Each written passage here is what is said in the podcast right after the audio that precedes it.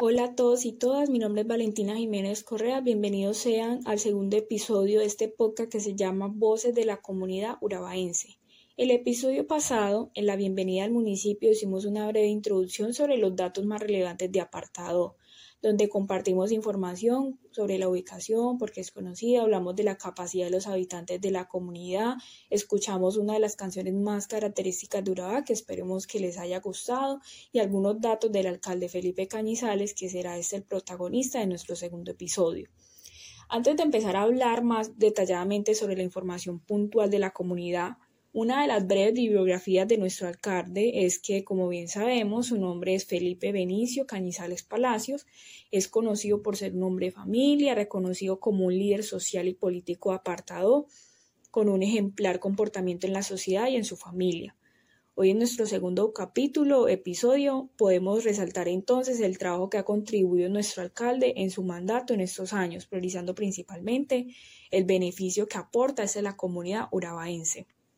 Primeramente, en el ámbito social podemos resaltar que este se adecuado a realizar actividades en beneficio de la comunidad, como la entrega de la infraestructura social de escenarios deportivos, la pavimentación de vías de los principales barrios de apartado con comunidades vulnerables, es decir, personas de bajos recursos, llevando a ellos grandes transformaciones por medio de actividades deportivas, artísticas, culturales e inauguraciones de las grandes obras con los sectores del Salvador, Villa Germán y Buenos Aires en el cual son los mismos habitantes de estos sectores los que nos brindarán las opiniones y testimonio de lo sucedido. Esto era puro hueco, esto era hueco, uno, uno le daba, era tristeza salir a, a este barrio, porque era llovía, era hueco. Por donde usted se metía, era mucho hueco. Y ahora sí, salimos con orgullo a caminar esas carreteras. En el día de hoy fue la inauguración de la pavimentación y del parque. La verdad me siento muy orgullosa de ser parte de esta comunidad y que en el gobierno de la ciudad líder se puedan ver estos resultados. La verdad, muchas gracias a nuestro alcalde Felipe Cañizares porque en tantos años que yo viviendo acá es la primera vez que veo una obra tan magnífica como esta y van a seguir trayendo muchas más para nuestra comunidad. Gracias a Dios pues nos favorecemos las tres comunidades, El Salvador, Villa Germán y Buenos Aires. Gracias a nuestro líder, el Mono, a nuestro alcalde Cañizales, gracias a muchas corporaciones, a mucha gente que ha ayudado a que El Salvador tenga una, una visualización ante el municipio, porque El Salvador estuvo muy olvidado, ¿sí me entienden? Y estamos muy agradecidos con eso. Hoy lo estamos evidenciando en este momento eh, con esta pavimentación, con el parque recreo y queremos seguir apostándole porque esto no termina, ¿sí? Acá gracias a la ayuda de los habitantes de todos nuestros sectores eh, venimos impulsando el desarrollo, venimos impulsando los programas sociales, culturales, deportivos, educativos Hoy eh, tenemos variedad de programas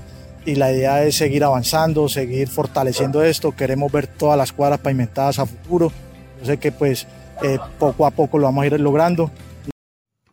Bueno, y como bien escuchamos, este ha sido uno de los grandes avances que ha contribuido a nivel social el señor Cañizales, el cual también podemos resaltar que para el ámbito cultural, además de las actividades ya mencionadas, eh, se incursiona mucho con las demás entidades para abrir espacios de recreación en dinámicas de forma de participación activa de la comunidad a través de algunas herramientas, incluso desde las más antiguas, que es la expresión artística de la literatura. En cuanto al tema ambiental, se abren espacios para las zonas verdes del municipio, donde se realizan campañas para la recolección de basura, cuidado de plantación de árboles y semillas, que han recibido todos los ciudadanos por parte de Futuraseo, Ecopetar y por supuesto las mismas eh, comunidades que han sabido velar sobre el cuidado del medio ambiente. En cuanto al tema educativo, eh, ustedes saben que es una de las grandes problemáticas sociales que presentamos, entonces se dan jornadas de mejoramiento en las escuelas, sobre todo en las rurales, ya que embellecer una infraestructura facilita el acceso a la educación de las zonas más alejadas y le permite tener a los niños una mejor educación de calidad de la mano de algunas estrategias para que todos puedan tener oportunidades y no se vulneren los derechos de los niños a la educación en ninguna población o comunidad. Es así como hacemos notar que cada una de las actividades, estrategias, planes en todos los aspectos del plan de desarrollo municipal del alcalde van encaminados principalmente a llegar a esas personas que más lo necesitan y por supuesto pues a construir una ciudad líder urabaense. Y bueno, finalmente le agradecemos a nuestros oyentes por haber escuchado esta parte tan importante de nuestro municipio. En el siguiente episodio vamos a abordar un tema bastante interesante de la mano de las comunidades vulnerables del municipio, que son los infantes niños, adulto mayor o tercera edad. Los esperamos entonces en el próximo episodio con cariño, voces de la comunidad bravaense, Valentina Jiménez, chao chao. Eh, eh.